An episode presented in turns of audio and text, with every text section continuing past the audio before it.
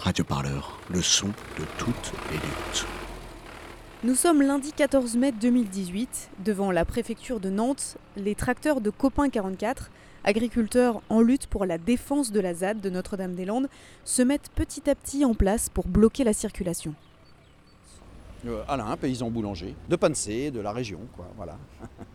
Ben donc là, en ce moment, nous sommes devant la préfecture, sur le gros rond-point après la, à la préfecture, afin de, bah, d'immobiliser la circulation et qu'on puisse tranquillement euh, faire le pique-nique en, en- en soutien donc au projet. Parce que ce qui nous intéresse, c'est que les gens s'installent sur cette zone euh, durablement. Et surtout, on a envie de faire passer le message qu'il ne faut pas réintervenir par la force. Parce qu'on pense que euh, sérieusement, on a d'autres choses à faire que de- de- d'être dans la violence et qu'il y a moyen, à partir de maintenant, de, de faire mieux.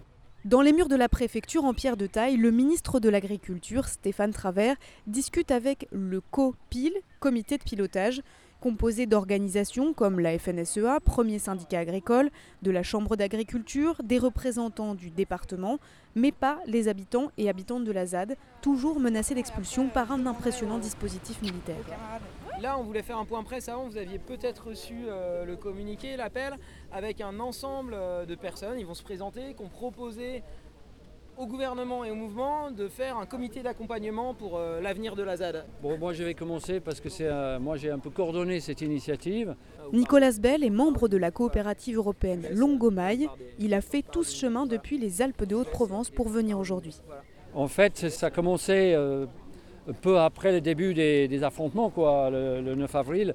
Nous avons été choqués par euh, la violence de cette opération. Les autorités françaises ne donnaient absolument pas assez de temps à la, la- la négociation, la discussion sur l'avenir de cette ZAD.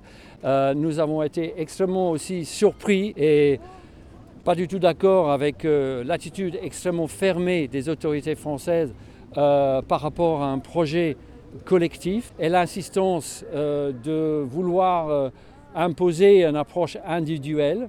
Nous avons euh, réuni un certain nombre de signatures pour un texte qui demande vraiment qu'on donne le temps, euh, de, la patience pour mettre en place le projet pour l'avenir de cette euh, zone et qu'on accepte la volonté de- d'aborder l'avenir de ce territoire d'une manière collective pour le bien commun. Voilà, les premiers signataires sont Jean-Pierre Berland, agronome et directeur de recherche à l'INRA, Jean-François Berthelot, paysan boulanger, formateur administrateur du réseau Semences Paysannes, Christophe Bonneuil, historien des sciences, chargé de recherche au CNRS, etc. Vous-même, vous êtes signataire de, cette, euh, de ce texte Je suis Catherine Darro, euh, ingénieure agronome et enseignant-chercheur en sociologie rurale à l'agro de Rennes. Pourquoi est-ce que vous avez signé, vous, ce texte en particulier? Pour deux raisons. Euh, la première, c'est euh, pour nous porter euh, volontaires comme intellectuels hein, face à un risque qu'on juge très, très urgent et très intense de- d'escalade de, la violence pour éviter un Rémi Fraisse à la ZAD, très clairement.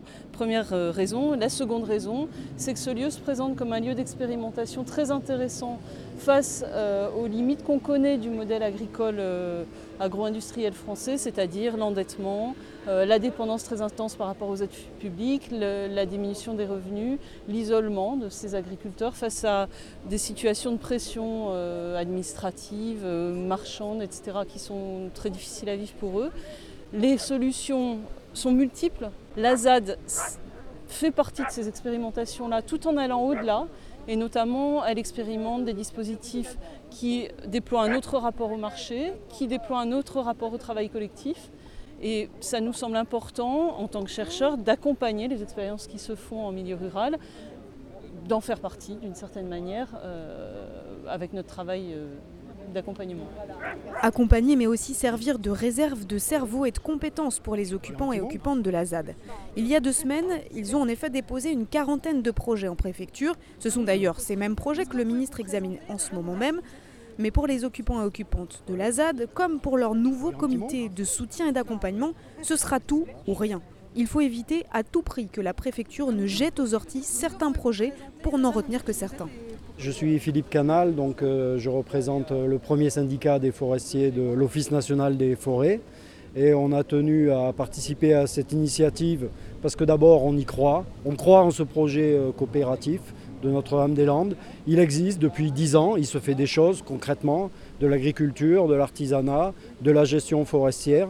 Ça a le mérite d'exister, suivant des modes de développement local et de démocratie locale qui constituent une expérimentation des plus intéressantes. Il n'y a aucune urgence aujourd'hui à faire ce que fait le gouvernement. Ça fait dix ans que la ZAD est occupée. Il y a des gens qui cultivent, il y a des gens qui améliorent la forêt, qui font de l'artisanat, qui veulent travailler et vivre de manière différente. Tout ça n'est pas illégal. On est dans un pays où partout il y a écrit liberté. Ben, laissons à des groupes de citoyens, à un moment donné, euh, la possibilité d'expérimenter autre chose que le modèle dominant qu'on nous annonce comme unique. Et euh, par rapport à ça, du coup, donc, euh, je présente ouais, donc, Kevin Morel, donc agronome.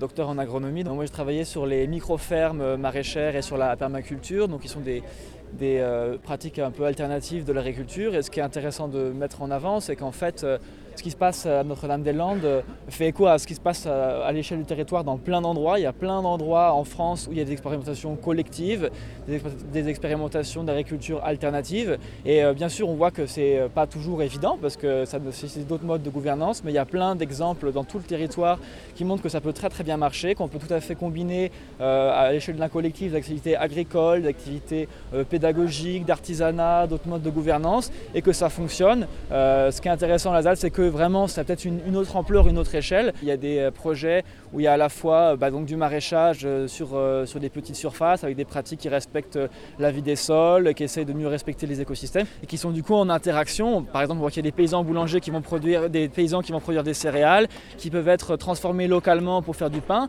pain qui peut alimenter les habitants, mais aussi ailleurs que la ZAD. Donc il y a toute une, une économie qui peut, qui peut se, se développer. À l'heure en plus, c'est en cohérence avec ce que l'État porte en tout cas euh, dans le discours. On a vu des quelques années, euh, l'État a mis en place localement ce qu'ils appellent les projets alimentaires territorialisés, qui ont été mis en place à l'échelle des régions, en disant de dire il faut relocaliser l'alimentation, il faut qu'il y ait plus de, circuits courts, qu'il y ait plus de, projets euh, proches des habitants, etc. C'est exactement ce que la, ZAD propose. Et donc finalement, ça pourrait tout à fait aussi une plateforme d'expérimentation par rapport à une volonté affichée de l'État de aller vers une agriculture plus locale et plus vertueuse.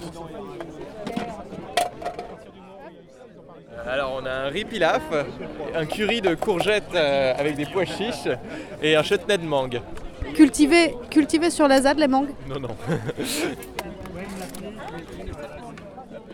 Il y a un droit à l'expérimentation. Nous, on estime qu'il devrait être, ce droit-là devrait être reconnu. Il devrait même être soutenu puisque bon, au bout d'un moment, euh, quand même, la qualité d'un gestionnaire comme l'État, c'est peut-être d'avoir plusieurs solutions d'organisation du travail, d'organisation sociale à faire coexister et à soutenir euh, dans un pays. Donc l'attente, c'est que les, 28 qui soient bien considérés, ces 28 projets, comme un ensemble cohérent, coordonné, un, un, projet de vivre ensemble et de travailler ensemble, et qu'il n'y a pas un tri à faire là-dedans, parce que derrière, on a bien compris on est plus sur un sujet de stratégie pour diviser un collectif qui existe depuis dix ans, qui est soudé, que sur vraiment un dossier et des arguments techniques de la part du gouvernement. L'une des Camilles présentes aujourd'hui devant la préfecture à Kies, c'est la stratégie des habitants et habitantes, faire passer au tamis du gouvernement tous leurs projets, ensemble, ou ne rien laisser passer du tout.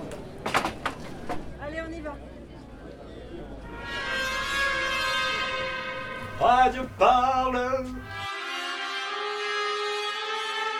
Radio Parle.